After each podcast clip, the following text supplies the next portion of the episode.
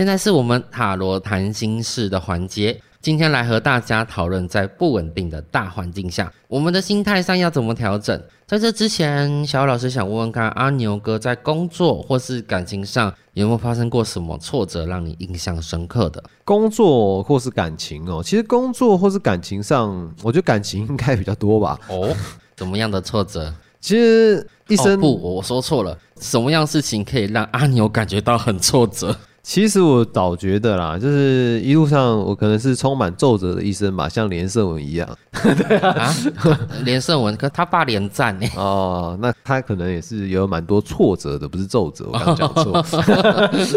那是什么样的皱褶呢？啊不不，是什么样的挫折让阿牛哥真的觉得很不舒服啊？其实我觉得，因为其实自己在经营事业，嗯，那所以在工作上面会有一些期待。嗯嗯，尤其是因为我比较重感情，所以其实我用的很多的人，大部分都是我的朋友。哦，对啊，那其实我自己的状态是，就觉得最后还是开一零四比较简单，不然的话，其实你把朋友拉在一起工作，其实这样是不太对的。怎么说呢？因为就像你在打游戏，对不对？如果你是一个游戏高手，你是另外一个游戏高手，但是我们是骂几？嗯，可是我们在打的游戏不一样啊。如果我今天因为你是我的好朋友，所以我就把你拉来打我正在打的游戏。第一个，你可能觉得这个游戏不好玩，嗯，你也不喜欢玩，嗯。然后第二个就觉得，哎，打久了真的是没兴趣，所以打一打打一打就是拆火了，这样。哦，就是。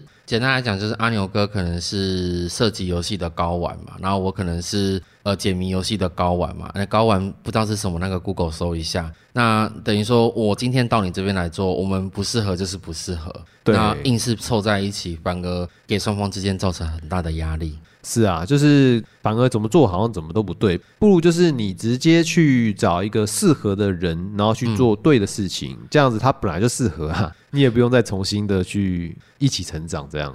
嗯，阿牛哥其实讲这个蛮有道理的。其实那之后就是抽牌的部分跟解析部分，我们交给阿牛哥来解。那今天我们最后一起了，拜。好啦，开玩笑的。其实小老师其实蛮同意阿牛哥刚刚所讲的内容。那小老师今天就来以一个过去的案例来做分析好了。嗯啊，那这一位是 A 男。他是一个老板，那因为听信朋友的建议投资，但因为投资失利，资金瞬间减少，然后当时又被合伙人捐款。哎，阿牛哥之前说朋友跟你工作是他捐捐款你吗？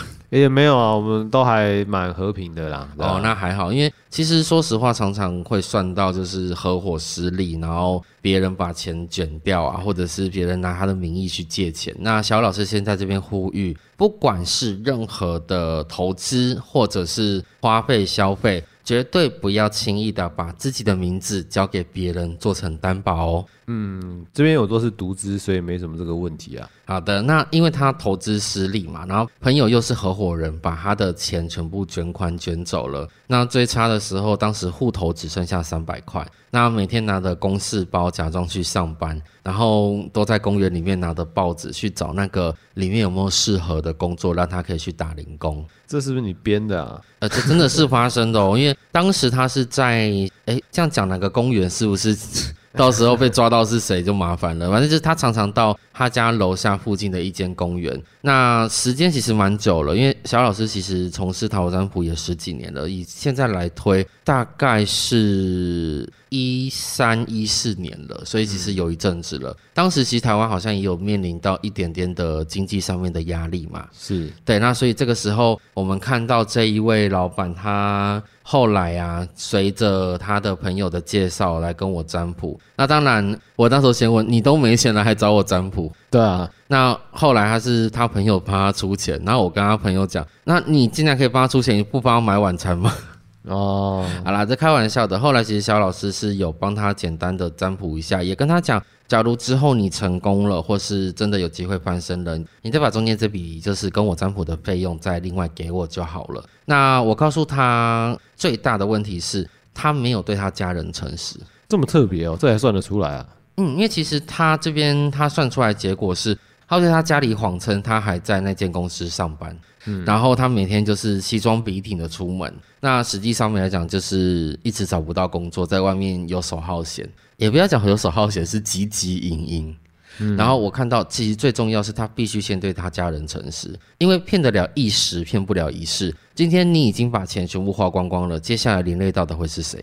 家人呢？没有错，会连累到家人。而且当你今天你已经已经穷途末路了，最近能够寻求的援助会是谁？亲人呢？对，也是亲人。那当你今天连亲人都不愿意，我知道啦，有些人可能因为面子，或者会因为说不想让对方担心，不愿意透露出来。但是到后面只会把这颗雪球越滚越大。嗯，所以小老师在面对这种问题，尤其是面对低潮的人，小老师第一建议就是把你心中低潮的状况，或者遇到问题的这个状况，一五一十来告诉你可以信任的人，无论是你的亲人、你身份证上面的父母，或者是你身份证另外另外一边配偶这边所写的人。为什么？因为这些人对你是最有直接关系的。真的，那就怕是怎样？今天你真的被债主追到已经穷途末路了，你只要债主追不到你，他会追谁？你的家人呢？没有错，因为我们常常也看到一些讨债集团的新闻嘛，所以到后面你会连累到的，永远都是你身边这一些曾经或是现在是你挚爱的对象。那不如把这些问题告诉他。人多，当然想法也多，那力气也跟着大。一根竹筷折不断，两根竹筷扯不断。哎，这样算，一根一根竹筷折得断，两根竹筷折得断，三颗竹筷一样折得断。所以小老师这边告诉你，这是竹筷几支我都折得断。嗯，好不好笑？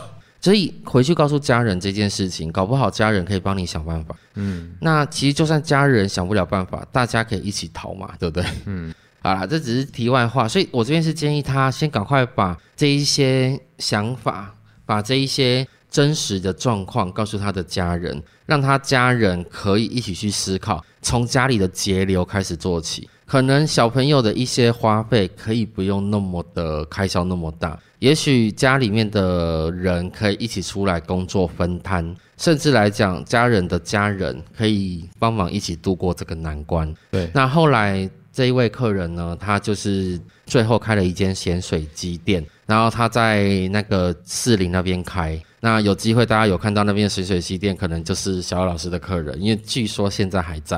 哎呦，那他有来还钱吗？哦，有，他后来有来还钱。哦，可是说实话是小老师这个当初介绍这个朋友带他转给我的。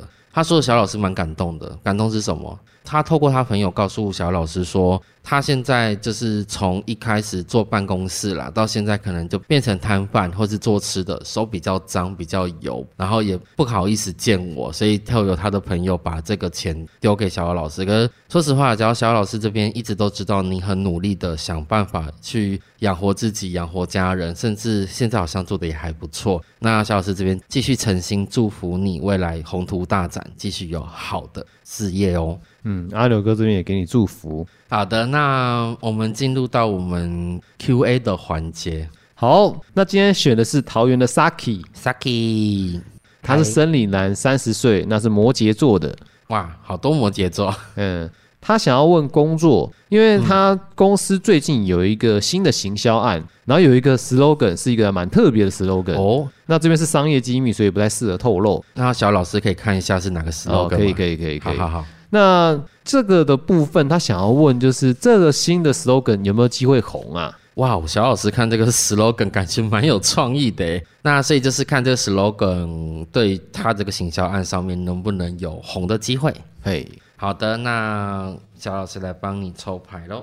好，小老师这边帮你抽出三张牌，分别是金地一的逆位，然后宝剑二的逆位。然后最后是圣杯十的逆位。那肖老师这边给的建议是，其实方向是对的，往这个方向去思考是对的，因为很多事情所谓的创意吧，肖老师猜可能就是。别人没想到的，你想到；别人没做的，你去做，这就是创意，没有错。所以这个想法的确是一个非常有突破性，甚至来讲可以让你这里有一些不错发展的一个空间。但是呢，接下来出现是宝剑二的逆位嘛？那宝剑二逆位，小老师这边会直接讲的话，可能对你来说思考的时间还不够久，好像又要告诉你该再花一两个礼拜去补全好这一个行销企划这个内容这个 slogan，也许是他表达的时机点。不太适合，或者是他做的内容大家还没办法第一时间去接受。那这边小老师会偏向后者，为什么？因为圣杯十的逆位